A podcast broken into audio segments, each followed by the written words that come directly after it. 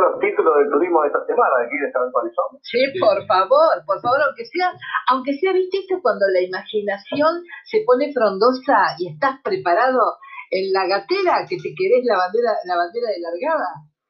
Sí. Vamos a cruzar el río Uruguay desde aquí, o el río de la Plata desde Buenos Aires, y vamos a decir que Uruguay apunta a abrir las fronteras a los turistas vacunados o con análisis de anticuerpos. Esto lo declaró el presidente de la calle el lunes pasado en una conferencia de prensa en la que abordó como tema central el tema del el plan de vacunación que ya arrancó en Uruguay, que oficialmente empieza el primero de marzo, pero que ya el personal de salud está siendo vacunado con las primeras 193 dosis que le llegaron ayer de la vacuna china. Volvemos para Argentina.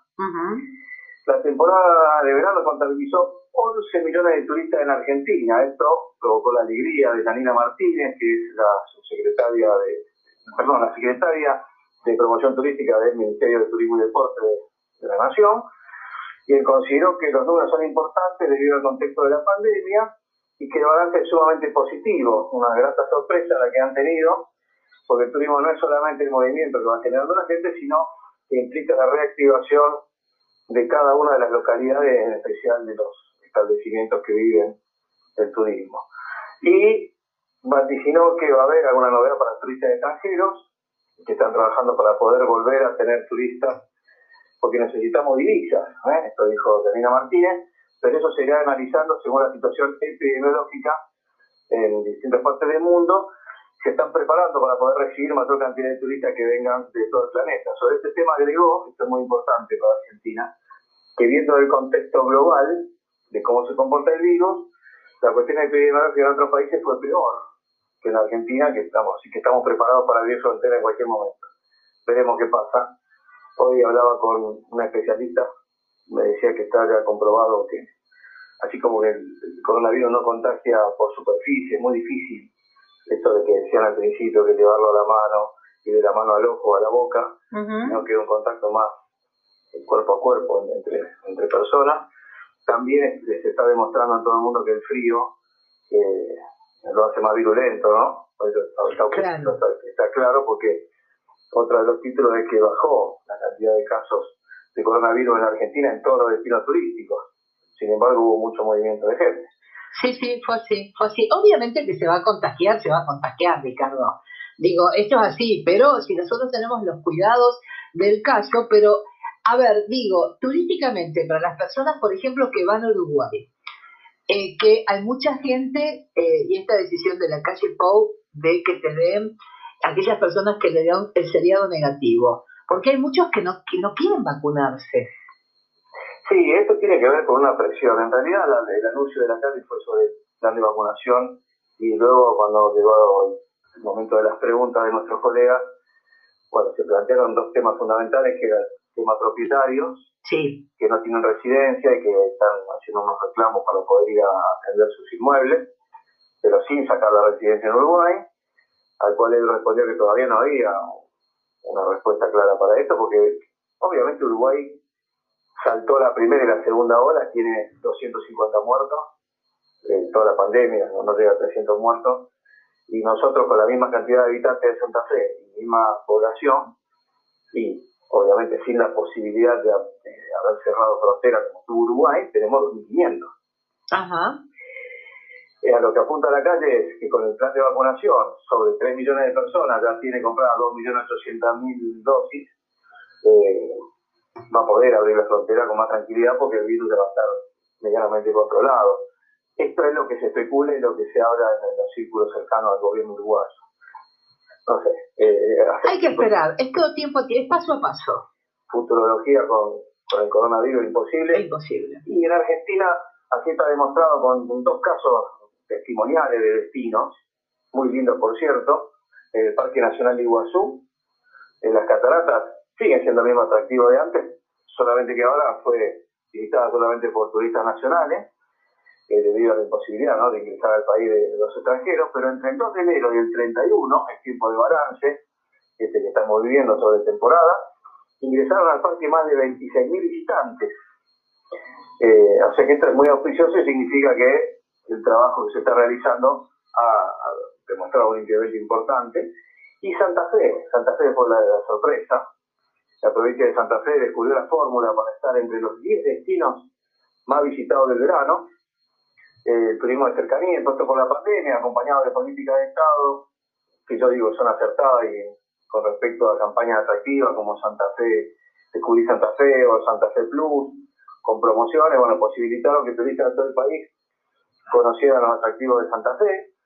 La temporada 2021 transformó la provincia en una de las más visitadas con 200.000 turistas en los primeros 60 días, es decir, desde la apertura del 21 de diciembre hasta el 21 de febrero, 200.000 turistas visitaron Santa Fe desde otros puntos del país. Esto está medido por la aplicación Cuidar, esto es importante. Eh, la pandemia se dice que eh, sirvió para, que crecieran determinados rubros y este tema de, de, las aplicaciones que miden determinados guarismos ha dado que tenemos un observatorio turístico gratuito prácticamente en la provincia porque el tema de medir los datos del turismo no es sencillo y esta aplicación ha hecho que las autoridades puedan mensurar los resultados rápidamente y poder publicarlo. Esto fue, muy interesante. Aparte de eso, aparte de eso hay una, una cosa, perdona la interrupción. Cuando decís que Santa Fe eh, descubrió la fórmula para que la gente se quede en la provincia, vaya de localidad en localidad.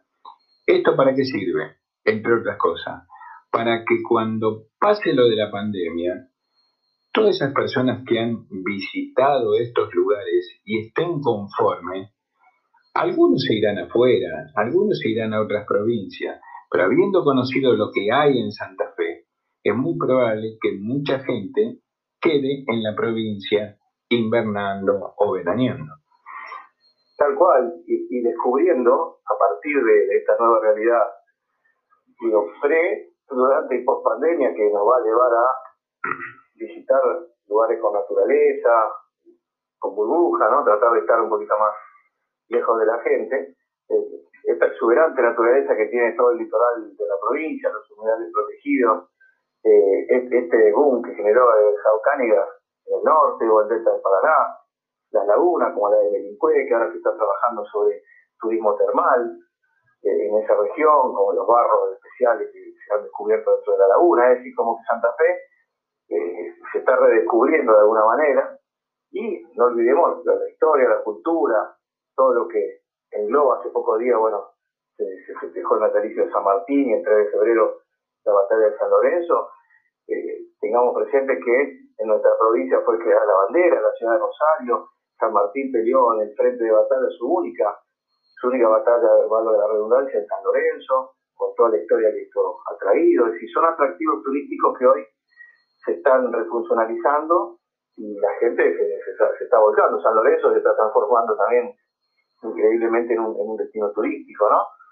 Y lógicamente Rosario y Santa Fe, acompañada de una gastronomía de alto nivel y bueno, como son grandes urbes, la calidad de la gente y todos los, establecimientos que, que, hay a disposición de los consumidores generaron en estas dos ciudades prácticamente más del 50% de estas visitas de las que hablábamos.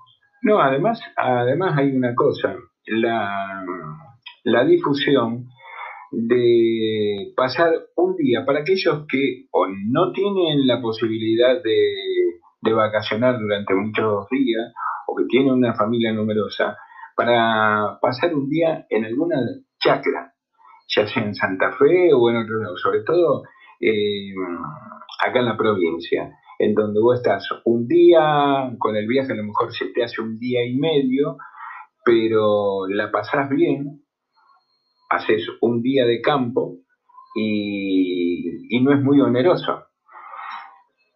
No, totalmente. Y, uno de los éxitos más, más claros de la provincia, está manifestado por el sector privado, que quedó muy conforme con esta articulación que hubo entre la Secretaría de Turismo y, los privados de los diferentes sectores, hoteleros y los cabañeros sobre todo, porque tuvieron una ocupación en el fin de semana de carnaval, por ejemplo, del 100%. No había más lugares en todas las cabañas de la provincia. Esto marca este turismo de cercanía del que hablas vos, Nacho, y de, corto lapso de días, ¿no? de 3-4 días, para hacer un turismo cortito, cerca, y descubrir atractivos naturales, lindos paisajes dentro de la propia provincia donde vivimos, ¿no? Y de paso, ayudar. Yo creo que también la pandemia ha generado esto en el turismo. Una solidaridad en decir, bueno, voy a dejar estos pesos que pude ahorrar para tomar unas vacaciones en mi provincia para darle una mano a, la gente de, nuestra tierra. ¿no? Además se va a facilitar esto ya con la apertura de los micros de larga distancia. Sí, sí, es un tema importante que ya está en, consideración, de acuerdo a lo que estuve investigando, como así también la conectividad aérea. El aeropuerto de Rosario está trabajando muy bien también, con, destinos eh, interesantes como el Buenos Aires, el sur, Neuquén, Bariloche, el vuelo Iguazú que está también dando vueltas. Creo que bueno, Santa Fe se va a, potenciar y ahora con el clima mejor, porque entendamos que la provincia en verano nunca fue un atractivo turístico por las altas temperaturas y demás. Si bien fue un verano bastante tranqui, este que pasó, eh, pensemos que siempre la temporada alta de Santa Fe era primavera, otoño y invierno en la provincia.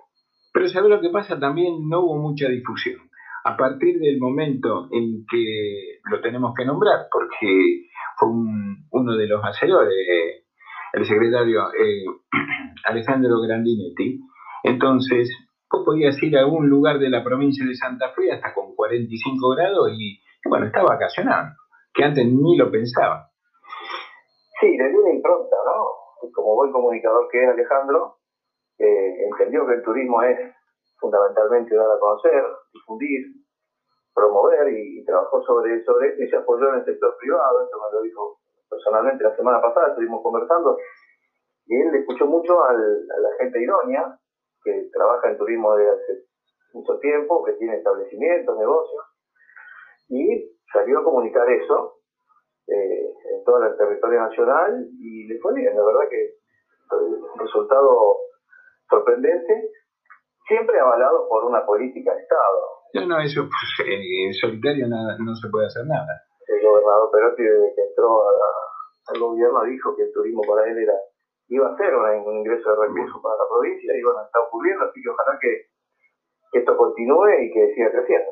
Bien, bueno Ricardo, eh, lo último, le queda bien el, la camisa esa azul con puntitos blancos y el saco blanco, ¿eh? eh le falta un escudito ahí en la solapa nada más. Sí, un toque rojo y negro en el de hoy ahí. Seguramente, seguramente que sí. Pero bueno, le deseo suerte, faltan poquitas horas. Eh, allá en Córdoba nunca nos va bien, pero bueno, esperemos que hoy siga. Sí, sí, alguna vez tiene que, que llover. bueno, Ricardo, gracias por tu aporte, seguramente nos vamos a estar comunicando en la semana. Un abrazo a la distancia. Un abrazo grande, gracias a ustedes.